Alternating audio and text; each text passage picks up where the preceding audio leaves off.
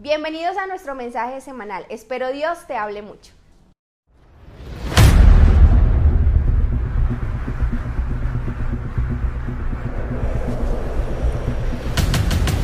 Y Dios dijo, no es bueno que el hombre esté solo. Voy a crear su ayuda idónea. Voy a permitirle que viva en comunidad, porque la verdad es que Dios tiene un sueño.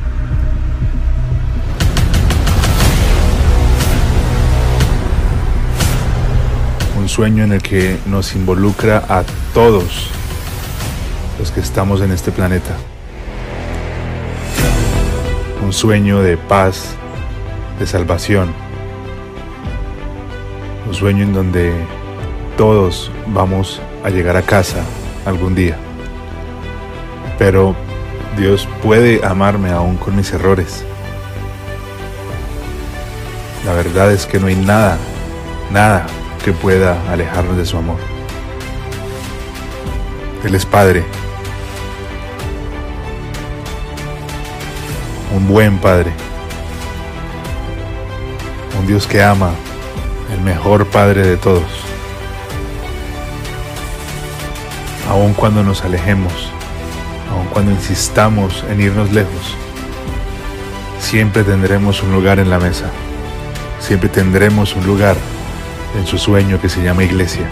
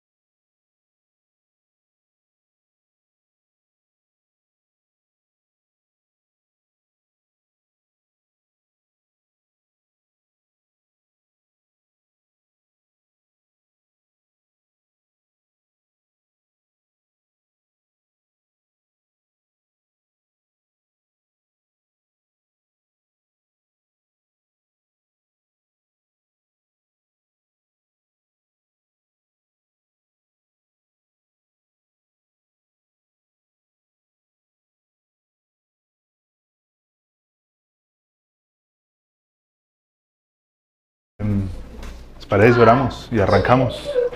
Señor, gracias te damos en esta noche por permitirnos estar aquí reunidos. Gracias por, por tu palabra, Señor. Gracias por esta oportunidad que tenemos de escuchar tu voz y de, de ser direccionados por ti, Señor.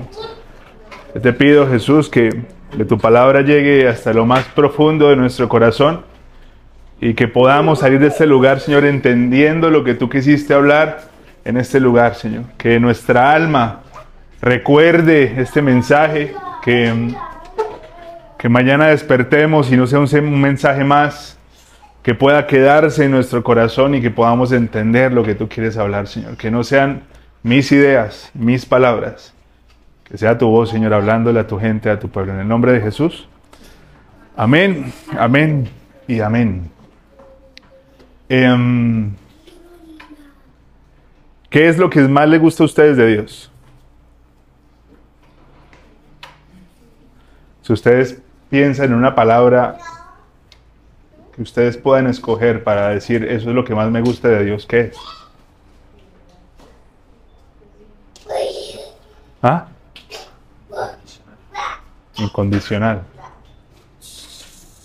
Yo creo que por lo menos yo, yo pienso en el Señor y yo veo su fidelidad, que ha sido fiel con nosotros aun cuando nosotros no nos hemos merecido que sea fiel. Hemos hablado ya varias veces que Dios a nosotros nos ha bendecido en medio de nuestra desobediencia. Hay días en donde no estamos haciendo las cosas bien y recibimos bendición. Dios es fiel y Él no puede negarse a Él mismo. La palabra dice que aunque nosotros seamos infieles, Él sigue siendo fiel. Si usted piensa en fidelidad, ¿usted qué, qué se le viene a la cabeza?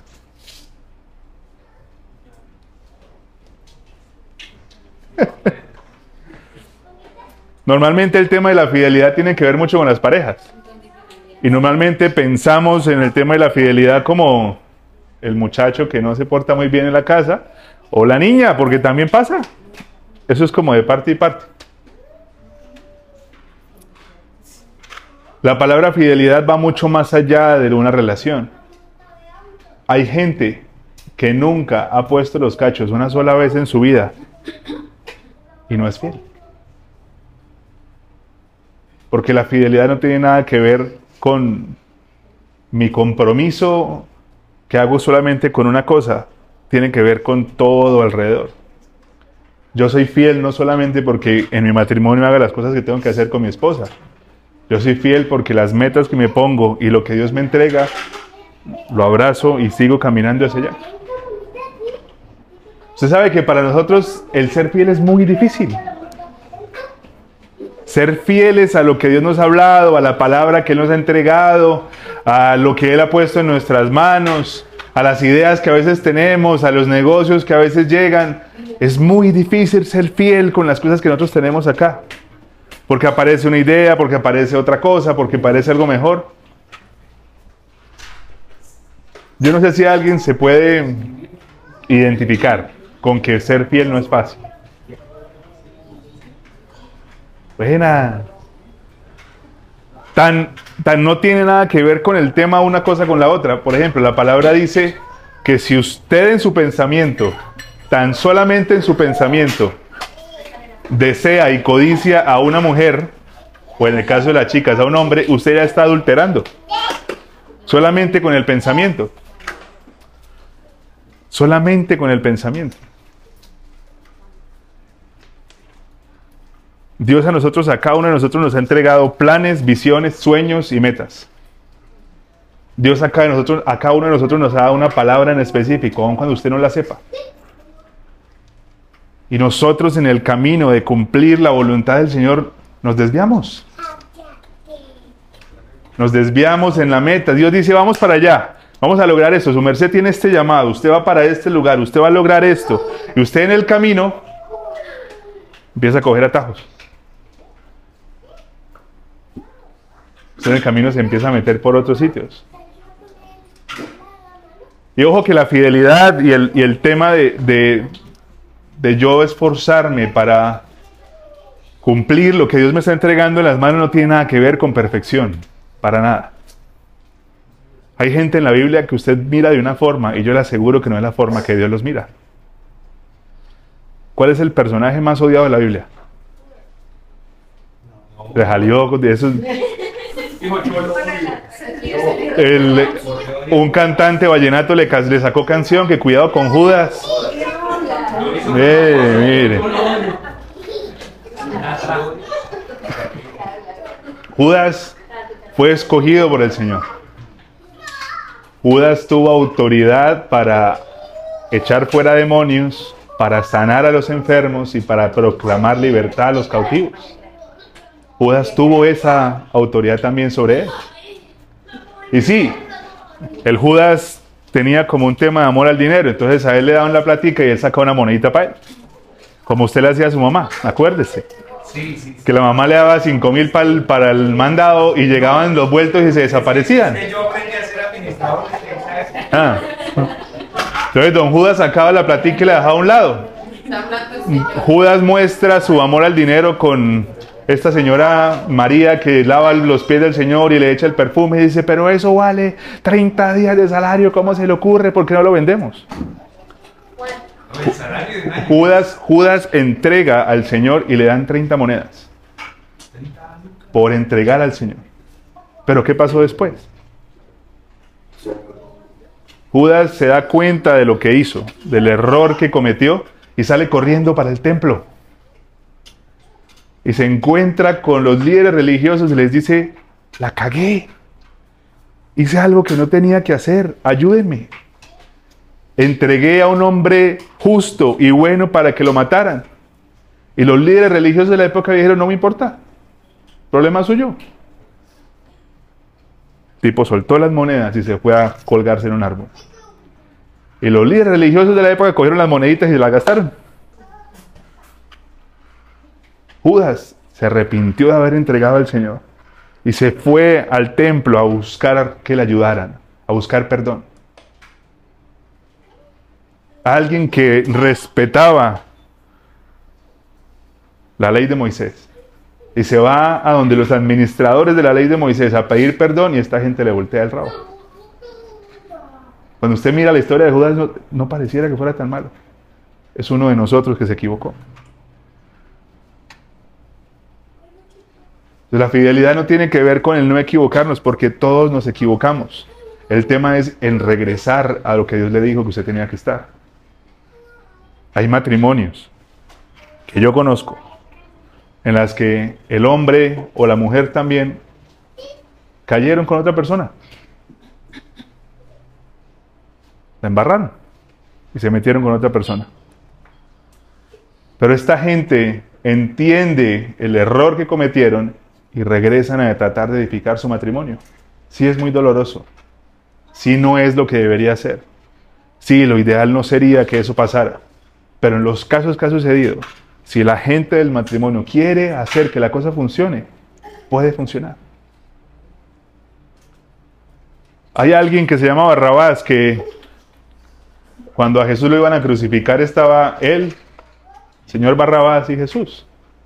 Y las películas del Señor muestran a Barrabás como un asesino, todo con cara de loco y con los dientes pichos. Y la Biblia dice que el tipo era como medio tirapiedra, como medio revolucionario. Pero usted se pone a mirar la historia de Barrabás. Barrabás significa Barabá, que es hijo de Dios. Jesús vino a que Barrabás no muriera, sino a él entregarse por Barrabás. Entonces se cuenta que uno se da, uno de la Biblia como que analiza las cosas y dice, uy, ese man es una pecueca, si hubiera muerto Barrabás en lugar de Jesús. ¿Por qué no se murió Barrabás? Pilato, ¿por qué no escogió a Barrabás? Porque Jesús vino a salvarlo él también. Judas significa adorado sea el Señor.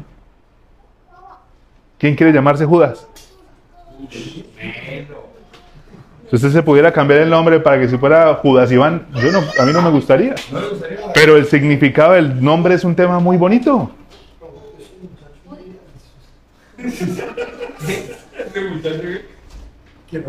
Pero dése cuenta lo odiado que es Judas.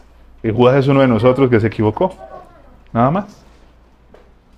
Pues el tema de la fidelidad tiene que ver con que, listo, yo estoy en este rumbo, yo estoy en este camino, no estoy entendiendo lo que Dios me está pidiendo, me estoy equivocando, me estoy yendo por acá. Estoy caminando por esta dirección. Voy rumbo a otra cosa. Oiga, entiendo que le estoy embarrando y regreso a donde tengo que estar. La fidelidad es estar enfocado en lo que yo estoy haciendo. Se va a equivocar. Se va a equivocar. Amigas, puede que llegue un hombre súper interesante y usted pierda la razón por un segundito. Y usted diga, oiga, ese hombre está bien interesante, le cuento. Huele rico. Pero usted se sacude y dice, no, pero yo tengo un esposo. Estoy casada. Lo mismo el hombre. Lo mismo el hombre que es más disperso y se como que se pierde un poquito más en el espacio por allá. Y empezó a ver una, una señorita, oiga, está como guapa la señorita, y mire tan querida, y mire esto y mire lo otro, pero yo estoy casado. Y regresa a su camino. ¿A cuántos de nosotros Dios nos dio una promesa? ¿A cuántos de nosotros Dios nos habló hace mucho tiempo? Y nos dijo, ustedes van a hacer esto, esto o lo otro.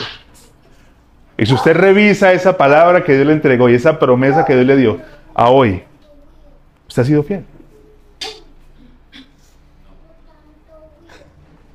William es muy honesto.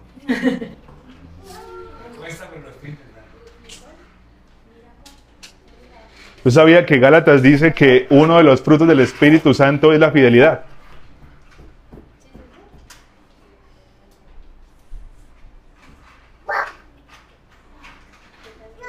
Hay una palabra que Dios entrega. Hay un destino que Él tiene para nosotros. Y por nuestros planes el destino se pierde porque no caminamos a donde Él dijo que fuéramos. Ahí es donde entra un tema que se llama el orgullo. El orgullo le dice a usted, el que importa soy yo. No importa lo que tengo que hacer, no importa lo que fui llamado a hacer, no importa cuál es el rumbo que tengo que tener, lo que importa soy yo. El orgullo es un habla, es un arma de doble filo, porque lastima y nos dice a nosotros que no existe y que no tenemos que lastimarnos. La palabra de Dios, vamos a leer la Biblia.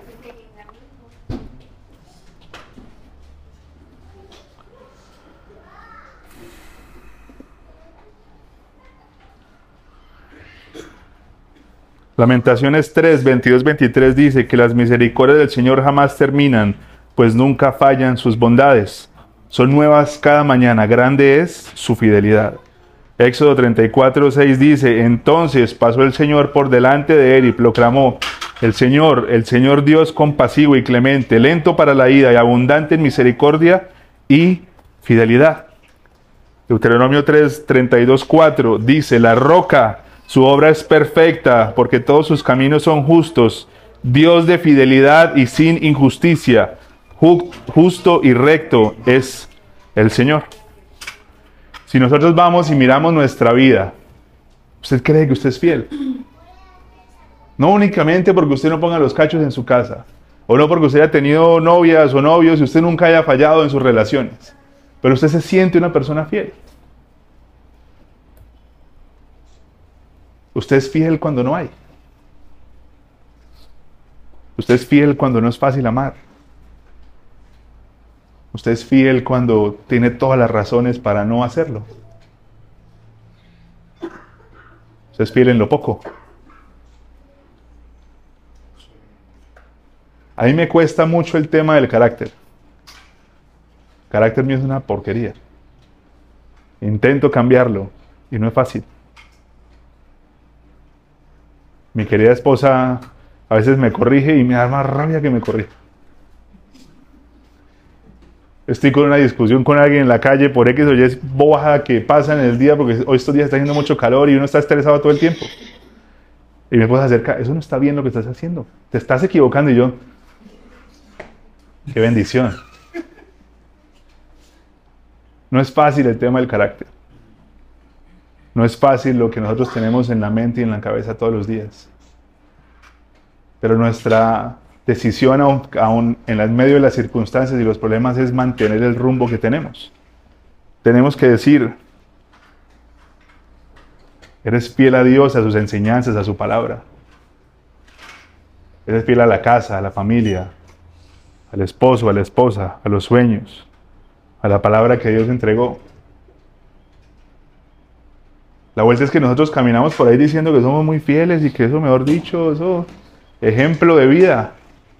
Pero nos ponemos a mirar y tal vez no es tan así. Judas cometió errores y defectos e intentó volver al camino donde estaba. Nosotros estamos peleando contra cosas que son eternas y no tenemos que pelear contra ellas. Entonces, ¿cuánto cuesta el regresar al camino donde nos salimos? El usted decir, venga, yo iba para acá, yo tenía claro esta vuelta, yo sabía que Dios me llamó para esto, yo sabía que Dios me, entregó esto en mis manos y me dijo que lo administrara, y yo caminaba para allá, pero en el camino dije, ah, no, pero esto está más chévere. Y me empecé a ir por acá. Yo dije, ay, mire, pero acá hay muchas opciones y esto también puede ser para el Señor. Y yo puedo coger esto y dárselo a Dios también. Y yo puedo utilizar esto que tengo y que estoy formando para Dios. ¿Qué fue lo que él dijo? ¿Cuál fue la dirección? Lo que él puso en nuestro corazón. Porque ahí es donde viene la pregunta. ¿Usted es fiel porque usted ama o usted es fiel porque le conviene?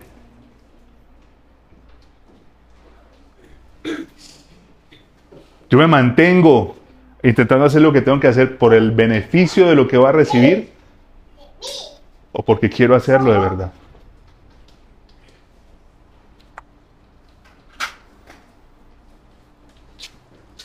Mateo 6:33, buscad primeramente el reino de Dios y su justicia, y las demás cosas serán añadidas. La vida, en realidad, en realidad, es mucho, mucho más fácil de lo que nosotros creemos. Si nosotros hiciéramos caso y camináramos por donde Dios nos está diciendo que camináramos, las cosas serían mucho más fáciles. Yo lo que, lo que quiero que usted en esta noche entienda es que el plan de Dios para su vida es mucho más importante de lo que usted quiere hacer con su vida. Al final de la meta, cuando Dios usted lo encuentre en su presencia y usted ya se vaya y no respire más, hay una frase que Dios le va a decir. Bien hecho. Siervo.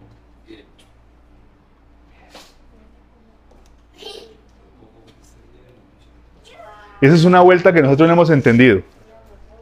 El tema de ser fiel en lo poco. Porque ser fiel en lo poco es muy difícil. Creer cuando usted no ve nada es muy difícil. Creer cuando su marido es una guanábana no es fácil. Creer cuando su mujer es una guanábana no es fácil. Pero exactamente eso se refiere el Señor cuando está diciendo, sea fiel en lo poco y yo los pondré en lo mucho. Porque ser fieles cuando todo está bonito es muy fácil. Porque caminar con, con alegría y con confianza cuando solo es bendición es muy sencillo. Pero usted se da cuenta que en realidad en los momentos duros y complicados, cuando usted no está viendo nada, es donde más usted tiene que ser fiel porque el Señor lo ha sido con usted cuando usted está en su peor versión. Dios no ha dejado de creer en usted ni un solo día de su vida, aún con sus errores y sus defectos. Dios no ha dejado de verle a usted con amor y con gracia y con misericordia aún por encima de sus errores. Nunca.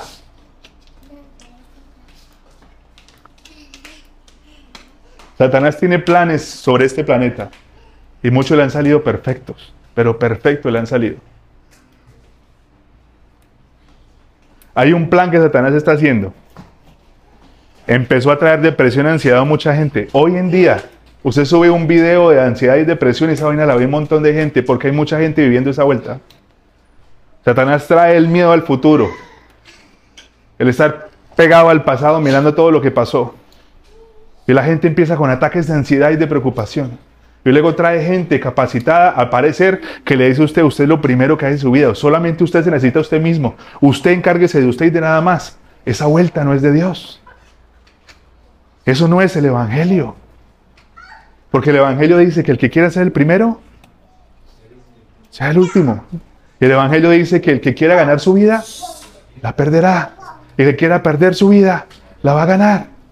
Entonces estamos en medio de una estrategia tan impresionante de Satanás, ese tipo es tan sutil y tan sigiloso, que coge a la gente y la vuelve miércoles y la mete en situaciones difíciles y complicadas. Tranquilo que le tengo la solución, venga para acá, venga don coach no sé qué, dígale a ese man que él es suficiente, que él está aquí para que él sea feliz, que él nació para pensar únicamente en su tranquilidad, en su seguridad y su felicidad. Él no le tiene que importar nada más.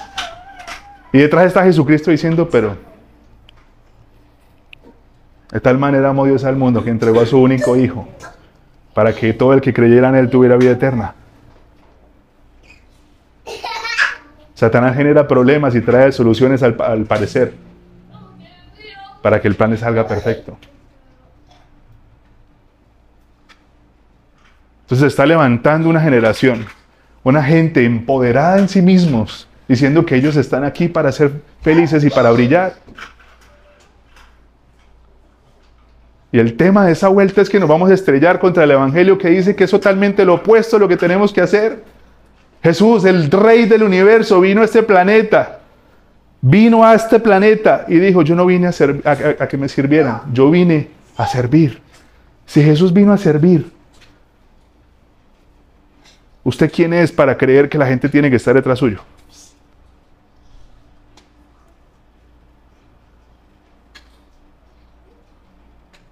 Jesús vino a servir.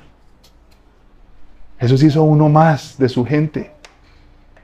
Jesús hizo uno más en medio de sus amigos. Jesús no vino a, a su grupo de gente a decir, ustedes, yo estoy acá, ustedes son una mano de. No. Y yo sé que esa vuelta no es tan bonita de escuchar, porque usted quiere escuchar vueltas de que yo quiero ser feliz y yo quiero que en esta vida todo sea como yo quiero. Pero no es así. No es así. Ahora, el que pierda su vida la va a encontrar. El que pierda su vida la va a ganar. Es decir, que si usted entrega su vida para el servicio de otras personas, y usted entrega su vida para que otras personas estén bien, usted va a encontrar vida. Usted se va a sentir lleno. Porque cuando estamos todo el tiempo es, yo papi, usted es amigo mío, hágame feliz. Es que su amistad no me aporta nada. Usted no me llama, usted no está pendiente de mí. Yo cumplo años, usted no me da regalos. cuando cumplo años dice. su amistad, su, su, amistad no me ha... Usted, usted como mi amigo debería estar fortaleciéndome, debería estar hablando todos los días de las cosas buenas que yo tengo. Usted como mi amigo debería estar diciéndome, Iván, usted es severo. Uy, usted cuando predica eso, usted no hace nada de eso, usted no me sirve. Porque la Biblia dice que si alguien quiere ser amigo, muéstrese como amigo, no le exija a su amigo, oiga, ¿por qué no me hace feliz? En el matrimonio, tu función en la vida, mi amor linda y hermosa, ya que está en Acapulco, saludos a la esposa. Su función en este planeta no es que usted sea feliz. Su función en esta vida, en este planeta, es servirle a su marido. Y yo para usted, si usted me sirve a mí, usted va a encontrar vida. Si yo le sirvo a usted, usted va a encontrar vida. Porque de esa vuelta se trata. El tema es que nos están metiendo ese chip tan aquí, tan metido, que usted escucha esa vaina y usted dice, ¿cómo así que yo tengo que servir en mi casa?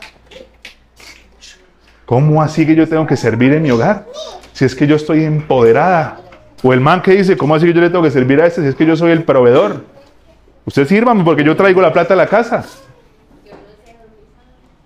¿Ah? Juanito, qué bendición.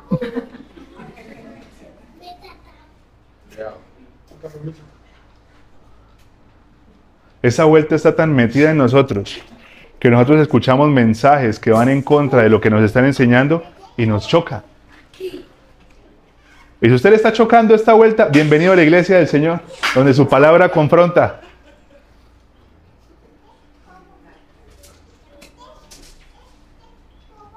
Yo quisiera, negro, yo quisiera, créame, yo quisiera que esta vida fuera simplemente el buscar la felicidad, como Will Smith. Yo quisiera que solamente sea encontrar un buen trabajo, casarse con una buena mujer, tener buenos hijos, dejarles herencia, que fuera únicamente eso. Pero como muchos son los llamados y pocos los escogidos, la gente que el Señor escogió, esa gente está llamada para mucho más que simplemente venir a trabajar, a dormir y a criar chinos. Mucho más. Pero es que no hemos entendido la vuelta como es. Hoy, ser fiel es mucho más fácil que hace dos mil años.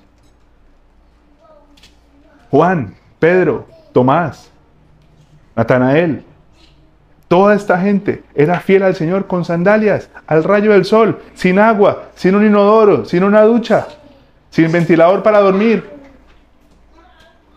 sin desodorante para evitar el chuchero. Esa gente caminaba con Dios, iba para todas partes, iba y hacía lo que tenía que hacer, siempre. No tenía ni siquiera un par cómodo de zapatos para caminar. Dice, ay, pero es que esa vida era muy dura. Eso era muy terrible, yo no hubiera servido para eso. Esa gente caminó con el Señor, entregó su vida para el Señor. Sí, murieron terrible, los mataron horrible. Aquí estamos, dos mil años hablando de ellos todavía. Las iglesias alrededor del mundo están hablando de Pedro, de Pablo, de Juan. Gente que se sacrificó y se entregó. Dos mil años después todavía estamos hablando de ellos.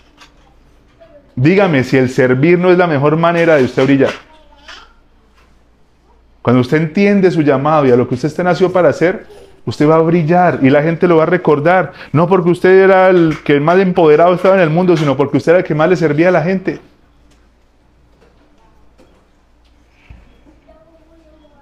Todos conocemos a alguien en nuestra vida, a alguien que se dedicó a servir y ayudar. Y usted esa persona no lo olvida.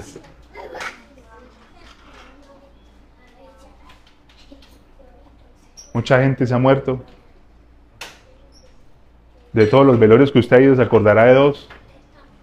De todos los funerales que usted ha ido se acordará de poquitos. Pero la gente que usted sabe que era generosa y que se dedicó a servir a los demás, se no lo olvida nunca.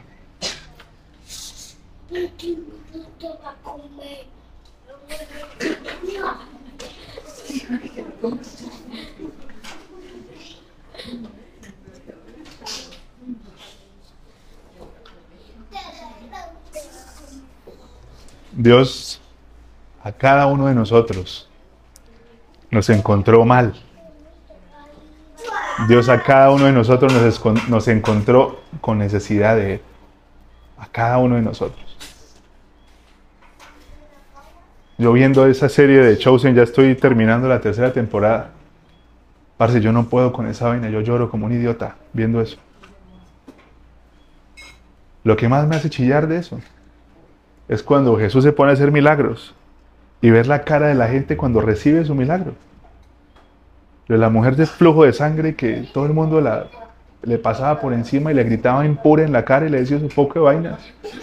Y esa mujer, ahí muestran cómo esta china se mete en medio de la gente y va y le agarra un pedazo de la ropa a Jesús y el Señor hace como puff, como que algo salió de mí, ¿qué pasó? Y esa chica se sana de su vuelta que la hacía impura y que si alguien tocaba la sangre ella tenía que esperar hasta el otro día para ser puro y aceptado para poder orar. Usted no podía orar si esa mujer estaba cerca. El Señor la sanó. Y yo decía, esa gente nunca se va a olvidar del Dios que lo sanó. Nunca. Si usted estuviera cojo, estuviera chueco, estuviera sordo, estuviera ciego y Jesucristo se apareciera y lo sanara, usted jamás se va a olvidar de esa vuelta. Nunca. Pero nosotros sí nos olvidamos. Cuando Dios lo encontró a usted, usted estaba fracturado de su alma, fracturado de sus emociones, estaba en depresión, estaba vuelto nada, estaba por allá en los prostíbulos, en las ejecutivas, estaba por allá haciendo un montón de cosas, estaba herido, lastimado y Dios de allá lo sacó. Tal vez usted estaba envuelto en religión. Cada uno de nosotros Dios nos encontró de una manera diferente y nos echó al hombro y nos sanó y nos rescató. A nosotros se nos olvida tan rápido eso. Nosotros no aparecimos en este planeta bien con el Señor. Algún día fue y nos encontró en el barro vueltos nada. Si usted se acordara de dónde Dios lo sacó y dónde Dios lo tiene hoy, usted intentaría ser un poco más fiel con lo que Dios ha pedido en su vida. Intentaría ser un poco más obediente con lo que Dios ha puesto sobre usted.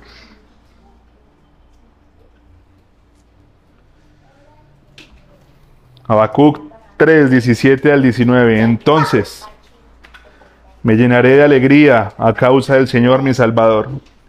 Le alabaré aunque no florezca las higueras, ni den fruto los viñedos y los olivares, aunque los campos no den su cosecha, aunque se acaben los rebaños de ovejas y no haya reces en los establos, porque el Señor me da fuerza, mis piernas le da ligereza, y me lleva a las alturas donde estaré salvo.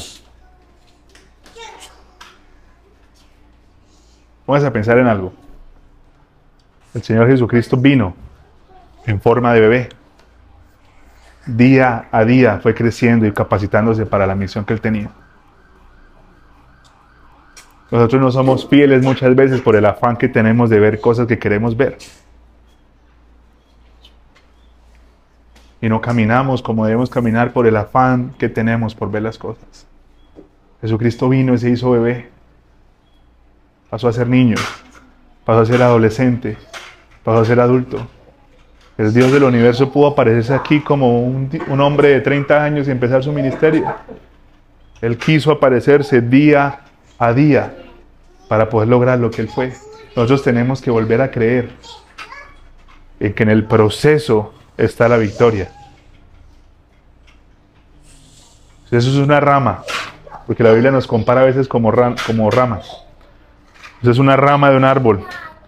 Usted es una rama que está tratando fortalecerse, tener fuerza para resistir lo que el Señor le va a entregar.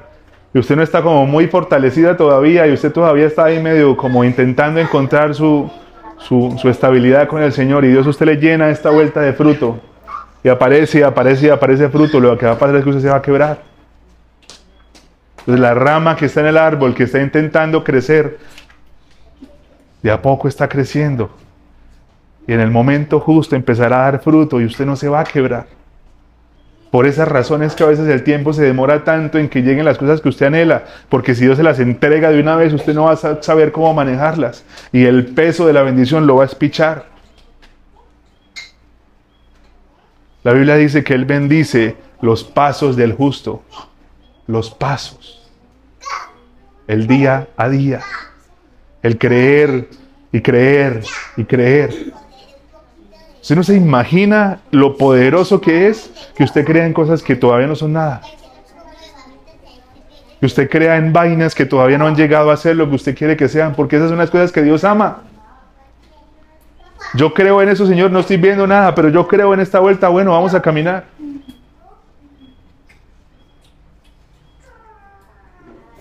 Usted quiere fruto y usted quiere bendición, usted quiere que Dios le dé, fortalezcase. De pronto usted dice, hermano, yo siento que yo estoy cayendo cada vez más profundo. Y yo siento que me estoy metiendo hacia abajo y hacia abajo y Dios no hace nada y Dios no me rescata y yo siento que como que me estoy quedando sin aire. Usted tiene que ir abajo para encontrar roca. Cuando usted llegue a la roca, usted va a empezar a edificar para arriba.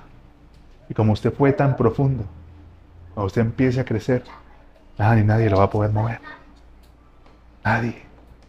La raíz entre más profunda esté, más fuerte. Entre más usted logre fortalecer sus raíces, nada lo va a sacudir.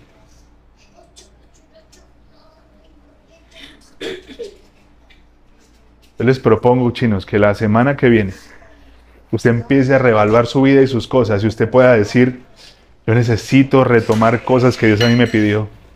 Yo necesito retomar cosas que Dios me dijo que yo iba a hacer. Yo necesito retomar el rumbo de mi vida y lo que Dios está haciendo conmigo. Yo necesito empezar a ser fiel en mi matrimonio, en mi noviazgo, en mi casa, en mi familia, aun cuando no quiera hacerlo. Yo necesito caminar en obediencia a lo que Dios tiene para mí. Yo necesito caminar a lo que Dios quiere entregarme, aun cuando no vea nada. Están construyendo cosas. Están soñando con emprendimientos. Están acostando con lo justo del dinero. La cuenta tiene muchos ceros, pero, pero menos ceros.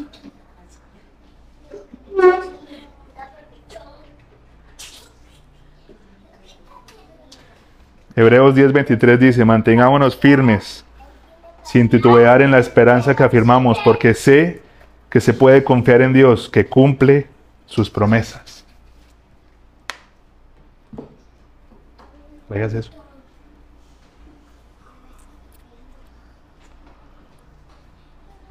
La característica que yo más amo del Señor es su fidelidad y cómo ha estado conmigo aún en medio de tantas cosas.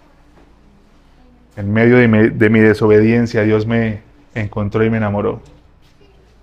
En medio de mi rebelión Dios se apareció y cautivó mi amor. Dijo, papá, Ah.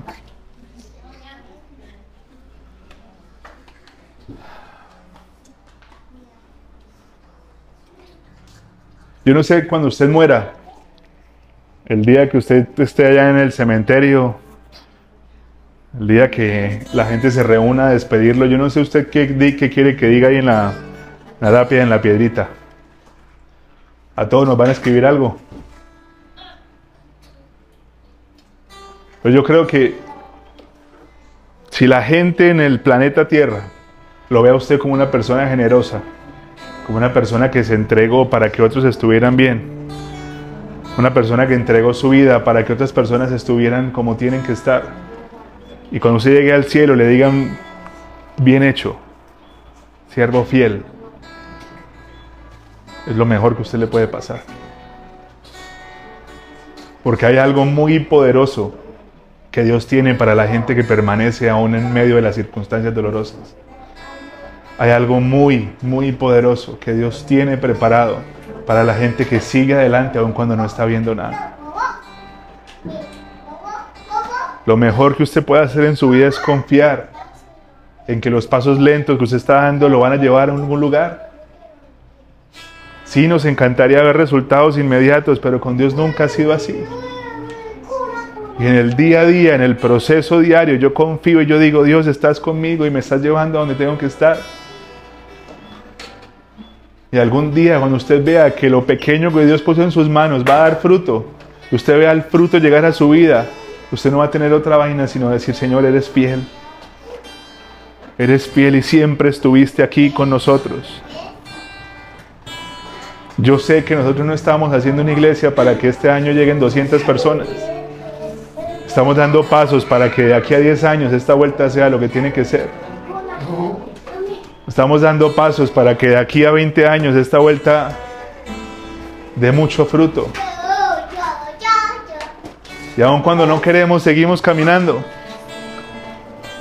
Decía un pastor en Estados Unidos, yo no sé hacer muchas cosas. Y la vida me cuesta muchas veces mucho. Y a veces es muy difícil seguir adelante, pero algo que sí sé hacer es colocar el pie delante del otro. Y al otro día vuelvo y coloco el pie delante del otro. Y sigo caminando aun cuando no vea nada. Y sigo caminando aun cuando no quiera caminar. Porque en mi fidelidad encuentro al Señor. En mi fidelidad encuentro la voz de Dios que me dice sigue adelante.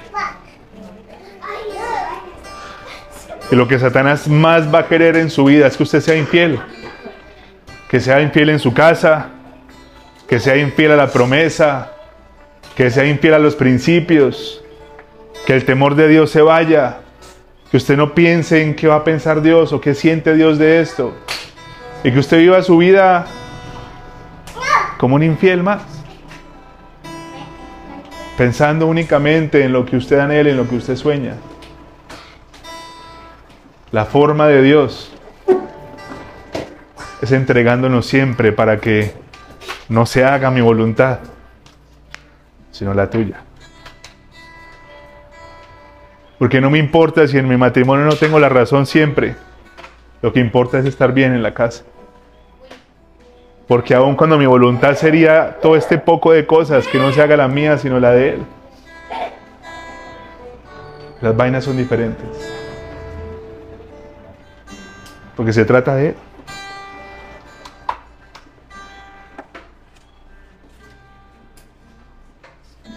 Es gracias a Él.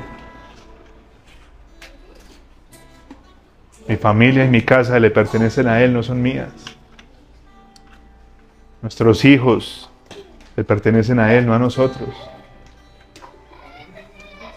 Nuestra vida, los sueños que Él tiene, le pertenecen a Él. No son mis sueños, son los de Él. No es mi vida, es la vida de Él. Ah, pero entonces no voy a poder hacer lo que yo quiero en la vida. Tal vez lo que usted quiere hacer le va a hacer mucho daño. Tal vez no sea tan malo el no poder hacer lo que usted quiera. Porque cuando hemos tenido la opción de decidir nos hemos metido en muchos chicharrones. Entonces no, tal vez no sea tan malo que Dios le diga, tranquilo, yo escojo. Tranquilo, yo lo guío y yo direcciono. Sigue caminando. Aun cuando no vea nada, sigue caminando. Aun cuando la opción más fácil sea coger su maleta en la casa y echar la ropa y salir, sigue caminando. Aun cuando la opción más fácil sea cerrar el negocio porque no está dando, sigue caminando. Aun cuando la opción más fácil sea dejar de buscar a Dios porque no contesta, sigue caminando. Dios se va a glorificar.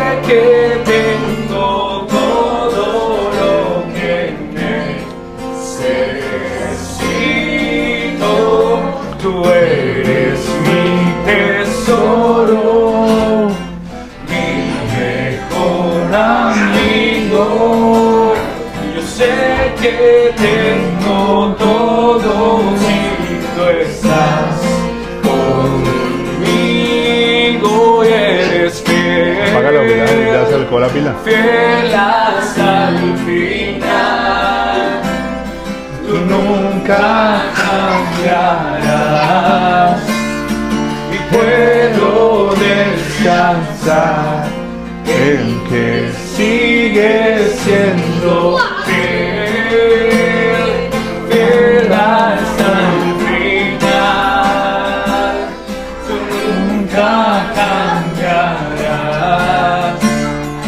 en la tempestad.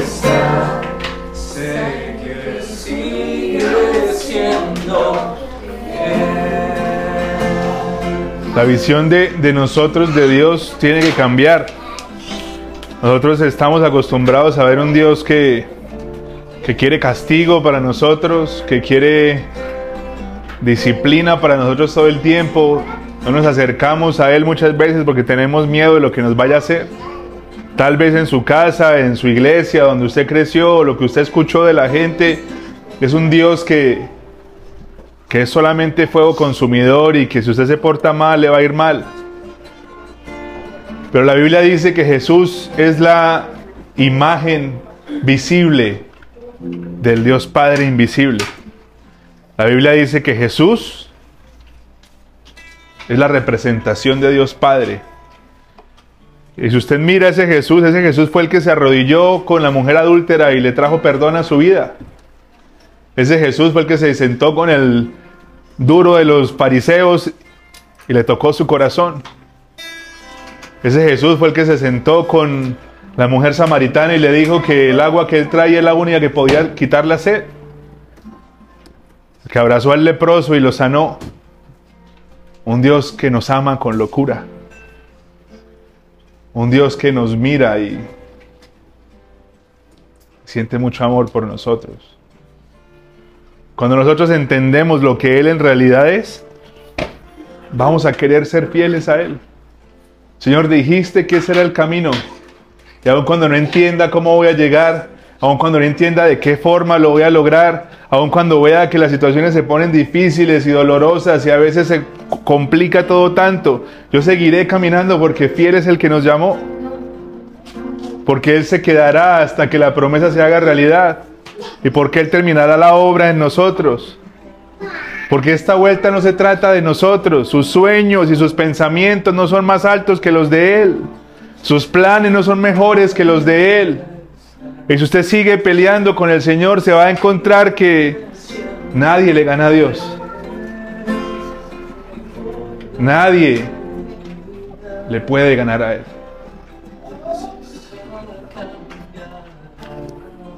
Señor, gracias te damos. Gracias te damos en esta noche. Yo te pido, Jesús, que hables a cada uno de los corazones. Que hables, Señor, a cada una de sus vidas, Dios. Tu palabra dice que eres tú que convence, que eres tú, Señor, el que trae el querer y el hacer. Yo te pido que hables a los corazones, Dios. Que les muestres, Señor, las cosas que hemos dejado de hacer por perseguir nuestros sueños. Las cosas que hemos dejado de hacer por hacer las cosas que tenemos en nuestra mente y nos hemos olvidado en el camino de lo que tú hablaste, de lo que tú dijiste para nosotros, Dios. Ayúdanos a entender, Señor, que hemos escogido muchas veces nuestro camino, nuestra forma y nuestra manera. Y nos hemos olvidado de lo que tú en realidad quieres para nosotros, Dios.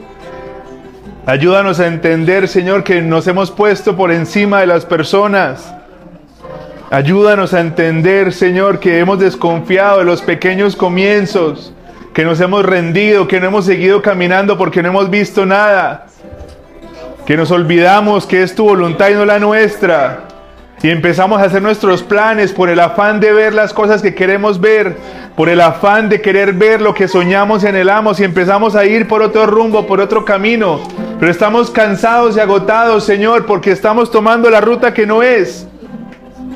Porque en ese camino no estás tú llevándonos y aconsejándonos. En ese camino estamos nosotros peleando contra todos y nos vamos a agotar y nos vamos a cansar, Señor. Ayúdanos, Dios, a retomar el camino que tú tienes para nosotros. Ayúdanos a retomar, Señor, tus planes y tu propósito, tu perfecta voluntad, que es buena y agradable, Señor. Ayúdanos, Señor, a entregarnos por las personas Ayúdanos a servirle a las personas, Señor. A no seguir viviendo pensando que la gente me tiene que servir. Nosotros vinimos a servirle a ellos, Dios. Ayúdanos, Señora, a verte en medio de nosotros. Y que al final de cada día, cuando te buscamos, que al final de cada día, cuando nos arrodillamos y buscamos tu presencia, Señor, podamos decir que no se haga mi voluntad, sino la tuya, Señor. Que no se hagan mis planes sino los tuyos. Que no sea mi manera de ver las cosas, que sea la tuya, Señor. Porque si estoy en tu camino, voy a cumplir el propósito por el cual estoy en este planeta. Gracias Dios porque nos encontraste lastimados y nos rescataste. Gracias porque nos sacaste de donde estábamos en ese día, en ese lugar, nos sacaste de allá y nos has dado vida, nos has dado propósito, has traído gente maravillosa a nuestro alrededor, has restaurado casas, has restaurado hogares, has restaurado nuestro corazón, Señor. Gracias por lo que has hecho. Ayúdanos, Señor, a recordar siempre que todo esto es por ti y para ti que si estamos aquí parados es porque tú has sido bueno y porque tú has sido fiel y has sido justo con nosotros. Has traído misericordia a nuestra vida. Gracias Señor porque todo lo que tenemos y todo lo que hemos hecho es gracias a ti, por tu gracia inmerecida y por tu favor. Gracias Señor porque lo que vamos a hacer y para donde vamos en nuestro futuro es únicamente gracias a ti porque tú eres quien abre las puertas. Tú eres quien, eres quien proporciona las oportunidades Señor. Todo es por ti y para ti, Señor. Gracias Jesús, porque has sido fiel cuando no merecemos que lo seas. Gracias porque siempre has estado ahí. Gracias porque no te has rendido con nosotros. Gracias porque has creído siempre en nosotros, Señor. Gracias porque aún con mil motivos y mil razones para abandonarnos y dejarnos, Siempre has permanecido y siempre has guardado de nosotros, Señor. Gracias por tener tanta paciencia con nuestras vidas. Gracias por esperarnos cuando no queríamos ir. Gracias por esperar, Señor, cuando no queríamos nada contigo. Que hoy, Señor, el temor de Dios, el querer hacer las cosas a nuestra manera se vaya. Y el tener en nuestra mente lo que a Dios le agrada y lo que no le agrada sea nuestra brújula para tomar decisiones, que sea nuestra brújula para direccionarnos y para enfocarnos en lo que en realidad es importante, porque de qué sirve que tengamos muchas cosas y logremos muchas vainas y estamos perdiendo nuestra vida en el camino, porque de qué sirve que logremos y logremos y hagamos y hagamos, si mi familia, si mi camino, si mi propósito, si el plan de Dios se derrumba. Mi voluntad no es más fuerte que la de Dios y mi sabiduría nunca se podrá comparar con la de Dios. Mis planes, por más estratégicos que sean y por más elaborados que sean, nunca se podrá comparar al plan eterno creado para mi vida, que desde el vientre de mi madre Dios generó para nosotros y Dios asignó para nuestra vida. Que no se haga nuestra voluntad sino la tuya, Señor. Y que nuestra vida pueda reflejar tan solo una pequeña parte de lo fiel que tú has sido justo, de lo que has sido con nosotros. Que nuestra vida pueda reflejar solamente una pequeña parte de lo fiel que tú has sido con nosotros y con nuestra familia, Señor. En tu nombre oramos. Amén y amén.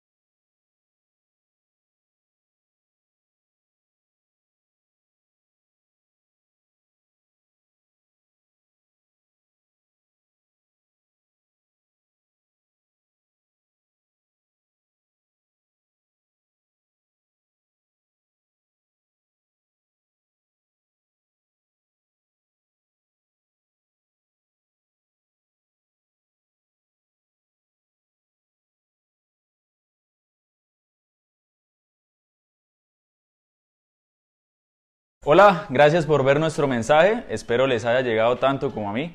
Espero Dios haya podido hablar al corazón y sea un nuevo tiempo para ustedes.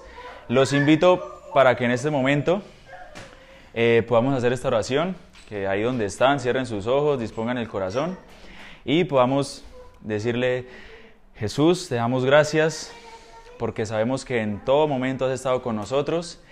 Te invitamos a que en este momento vengas a reinar en nuestro corazón, a que tomes el control de cada área de nuestra vida, incluso las áreas que más nos cuesta dejar, que seas tú tomando el control de nuestra vida, que a partir de hoy nos enseñes a caminar, nos des sabiduría y nos enamores más y más de ti. Espero hayan hecho esta oración con todo el corazón y que de aquí en adelante sus vidas empiecen a ser, a ser transformadas por lo que Dios va a hacer en ellas.